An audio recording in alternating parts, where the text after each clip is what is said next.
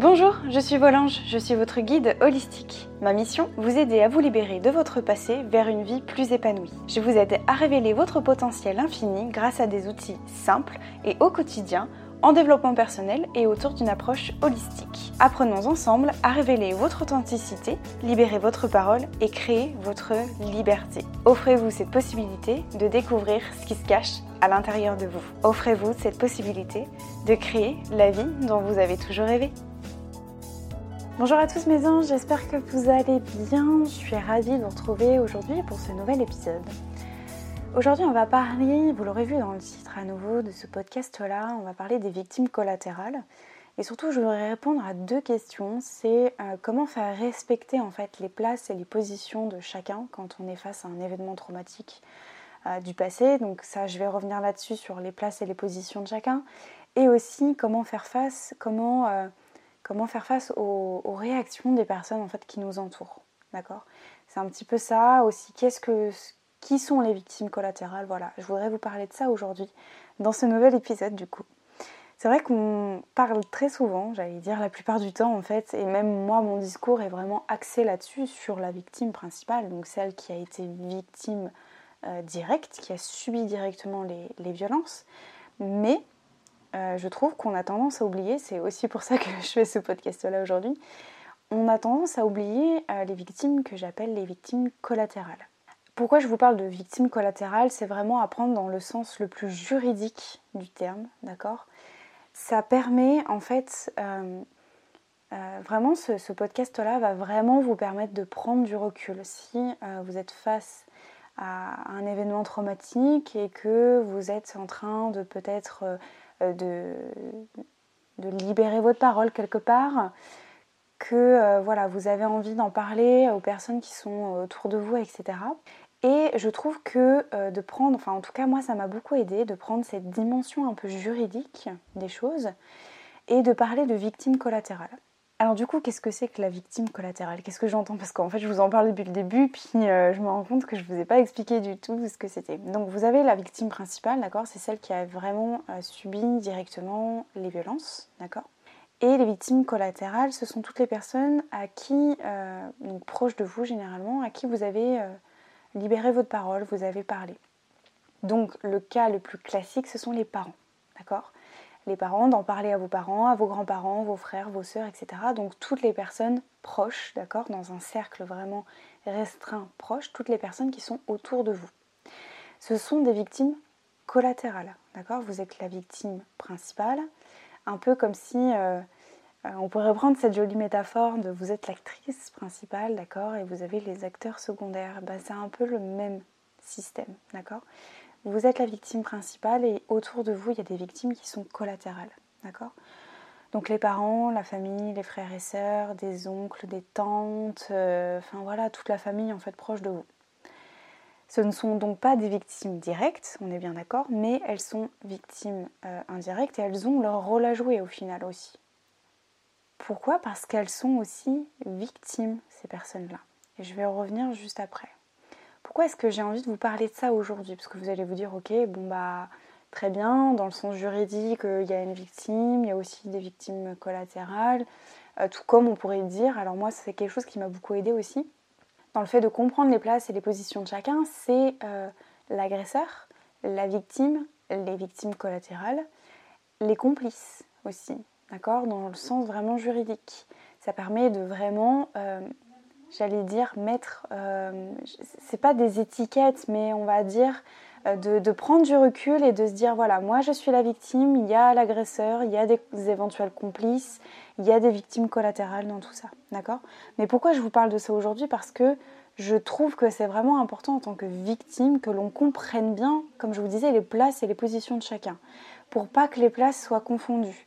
Parce que généralement, quand on est victime et qu'on a vécu ce genre de traumatisme du passé, et qu'on libère la parole auprès de notre famille, les places ont tendance à être vraiment toutes modifiées, toutes confondues. C'est-à-dire que la responsabilité, nous, devient une responsabilité maternelle ou paternelle, alors que ce n'est pas du tout notre rôle. Et euh, peut-être que la culpabilité des parents va venir dépeindre sur nous aussi. Du coup, en fait, tout est mélangé.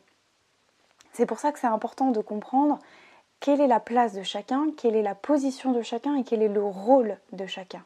D'accord? Donc déjà de prendre conscience de ça. Ok? Ça c'est un premier pas. Donc j'estime, mais moi c'est qu'un point de vue personnel, euh, que les victimes collatérales ont elles aussi une période de reconstruction qui est nécessaire. Parce que, euh, par exemple, un parent, imaginez-vous, mettez-vous en tant que victime, mettez-vous à la place de vos parents. Un parent qui est face à un enfant qui a subi un inceste, par exemple, va ressentir une énorme culpabilité de ne pas avoir pu ou alors de ne pas avoir su protéger son enfant. D'accord? Je me mets en tant que à la place de mes parents, n'ayant pas d'enfant, c'est aussi important de comprendre et de se mettre à la place de, ses parents, de la position des parents, de se dire ok, ils ont aussi leur, rôle de parents à assurer, qui là euh, visiblement n'a pas été assuré et pas comme ils auraient voulu. Donc ils peuvent ressentir des émotions très fortes, de la culpabilité, de voilà, de l'injustice, de, de l'impuissance, etc. D'accord? Ça c'est important pour ça, de bien comprendre les positions et les rôles de chacun, pour pas que tout soit mélangé. D'accord? Ça c'est très très important et je trouve que c'est très peu, euh, on trouve très peu de contenu par rapport à ça, par rapport à la position et les places de chacun, parce que ça permet de savoir ce qu'on fait, euh, qui est responsable de quoi, et, voilà, d'accord? Et euh, de, limiter en fait le rôle de chacun, que ce soit les victimes et les personnes qui sont autour de vous, donc notamment vos familles. C'est pour ça aussi qu'on encourage vivement, et moi je le fais aussi, j'ai pu en parler justement avec, euh, avec certaines d'entre vous, que c'est important aussi que les parents se fassent accompagner et suivent des thérapies. Moi je sais que ça a été le cas de ma maman, on a suivi euh, la même thérapeute, donc on avait, on avait des rendez-vous simultanés, c'est-à-dire qu'on n'était pas ensemble dans la même salle, etc. Mais c'est aussi important, ça a été important en tout cas pour ma maman, de se dédouaner de, cette culpabilité qu'elle pouvait ressentir. D'accord? Donc c'est pour ça qu'on encourage aussi les familles à, faire leur part de reconstruction, qui est certes différente de la nôtre en tant que victime, mais il faut bien prendre conscience que nous, en tant que victime, il faut laisser la place aussi aux parents, par exemple, ou à la famille autour de nous, de laisser euh, leur propre reconstruction se faire aussi. D'accord? À leur niveau, à leur échelle. Ça, c'est hyper important de vraiment comprendre ça. Le message, en fait, que j'aurais vraiment vous faire passer aujourd'hui, c'est de comprendre que nous ne sommes pas seules victimes. D'accord? C'est important de comprendre ça. Euh, pourquoi? Parce qu'on a tendance à pointer du doigt, alors positivement comme négativement, vous prenez comme vous voulez, mais on a tendance à pointer du doigt en fait la victime et l'agresseur. Mais il faut bien comprendre autour qu'il y a d'autres personnes aussi qui ont un rôle à jouer, qui ont une responsabilité aussi à tenir. Et, euh, et c'est important de respecter les places de chacun et les positions de chacun. ok? Nous ne sommes pas les seules victimes et c'est aussi important euh, en tant que victime, je trouve que c'est important de comprendre les places de chacun dans le sens où certes vos proches ne comprendront pas ce que vous avez subi, d'accord? Puisque typiquement ce ne sont pas des victimes directes, d'accord? C'est des victimes indirectes, mais c'est aussi important de leur laisser l'espace euh, et la place de pouvoir s'exprimer sur ce qu'elles ressentent. D'accord? Et notamment, ce qui ressort beaucoup des victimes collatérales, c'est énormément de culpabilité et de colère. Je vous apprends rien, mais si je vous dis que la plupart des agresseurs, ce sont des agresseurs qui sont connus, et que c'est pour ça aussi que c'est difficile d'en parler, parce que bah, c'est peut-être un membre de la famille, généralement, majoritairement, c'est le cas. C'est pour ça aussi que c'est compliqué et qu'on on, met un terme, j'allais dire, à une structure familiale. Alors, je vous rassure, la victime ne met pas un terme à la structure familiale, d'accord? On est bien d'accord que c'est l'agresseur qui a mis un terme à ça, on est bien d'accord Chacun, encore une fois, est responsable de ses actes, de ses émotions, de ses pensées, etc. Je ne vais pas vous faire la chanson, je pense que vous savez maintenant. Mais c'est important en fait de bien comprendre les places de chacun, la position de chacun, pour bien comprendre que chacun a sa part de responsabilité, mais a aussi le droit à sa place de reconstruction. D'accord? Vous, en tant que victime, vous avez le droit de vous reconstruire, mais il faut aussi accepter que les personnes autour de vous aient du mal à gérer les côtés émotionnels et du mal à gérer la responsabilité. Si je vous parle de ça aujourd'hui, euh, alors c'est pour euh, deux raisons en fait. C'est que euh, je me suis rendu compte que, donc moi ça m'est arrivé, d'accord, j'ai appris, je suis passée par ce, processus, ce processus-là, pardon, de comprendre les places de chacun, etc. Et en fait, je vous parle de ça au niveau de la famille, d'accord? C'est quelque chose qui s'observe assez facilement au niveau familial, le fait que les positions soient vraiment euh, pas très bien respecté, même au niveau responsabilité, il y a beaucoup de culpabilité qui est transmise, etc. C'est un phénomène aussi qui a pu euh, s'observer dans le couple. Typiquement, ça a été mon cas. Et ce qui m'a amené aussi ce podcast-là, c'est que quelqu'un, euh, je fais du sport en salle en fait. Voilà, je fais un peu de fitness de temps en temps pour ceux qui ne le sauraient pas. et, euh, quelqu'un qui venait s'entraîner à la salle, en fait, on, en a, on est venu à parler de ça. Et, et il m'a expliqué que effectivement, son ancienne compagne en fait avait vécu euh, un inceste, un viol, je ne sais plus exactement le type de l'agression, mais en tout cas, ça avait été très difficile pour lui, étant victime collatérale, et de recevoir tout ça. Ça a été très difficile parce qu'il a fallu soutenir absolument la personne, etc. Et finalement, cette personne-là a pris la souffrance de la victime. Voilà. Donc c'est pour ça que je vous en parle parce que euh, ça m'est arrivé aussi en fait avec mon compagnon. Euh, pourquoi? Parce qu'en fait, c'est la première personne à qui j'en ai parlé, à qui j'ai pu libérer ma parole et qui, et qui m'a soutenue dans ma démarche, le fait d'en parler, etc. Mais c'est aussi la personne à qui j'ai euh, laissé tout mon fardeau, en fait, si j'ose dire. C'est-à-dire que euh, je, lui ai tout donné, toute mon histoire, mes peines, ma tristesse, mes émotions, ma culpabilité. En fait, je lui ai tout transmis et je me reposais uniquement sur lui. Ce qui fait que en fait, je ne lui ai plus laissé d'espace pour sa propre vulnérabilité. Et donc, il a euh, pris ma souffrance en fait en quelque sorte. Ce qui a été difficile pour lui parce qu'après, le fait de trop prendre de la souffrance ne lui a pas permis de pouvoir exprimer la sienne.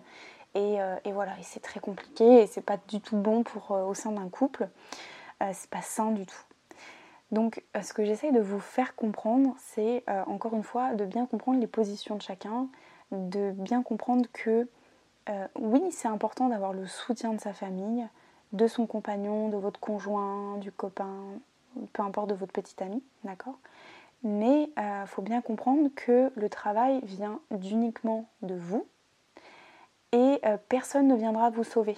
Qu'on soit bien clair même votre copain, votre conjoint, votre compagnon, votre famille, personne ne viendra vous sauver si ce n'est vous-même. Encore une fois, le travail de reconstruction est personnel. Donc oui, vous pouvez en parler, mais se décharger, euh, c'est pas la meilleure chose à faire, vraiment. Et c'est pour ça que je vous parle de victime collatérale, puisque le conjoint n'y est pour rien et qu'il se retrouve en fait victime collatérale de votre situation. J'espère que c'est clair ce que je vous dis là en tout cas. Euh, N'oubliez pas en fait que votre travail il est personnel, qu'il n'y a que vous qui puissiez vous reconstruire. Évidemment, c'est important d'avoir du soutien de l'entourage, d'accord? Mais que chacun fait au mieux pour gérer ce qu'il peut. Donc, vous voyez qu'il y a plusieurs dimensions. Vous avez la dimension vous de victime qui devez vous reconstruire. Vous avez aussi les victimes euh, collatérales par rapport à la famille, etc., qui elles aussi ont leurs propres responsabilités via leurs euh, émotions et leur culpabilité et si elles ont besoin de se faire accompagner aussi par une thérapie, d'accord Pour gérer un petit peu tout ça. Et si vous êtes en couple aussi, euh, votre copain, votre conjoint peut aussi être victime, d'accord? Pourquoi? Parce que en fait, à vouloir trop décharger euh, sur son compagnon, eh bien lui va finir par prendre votre souffrance et c'est lui qui va finir par souffrir. Donc voilà, je pense que je pourrais euh, laisser la parole à mon compagnon, je pense qu'il pourrait s'exprimer par rapport à ça et je pense que ça a été le cas.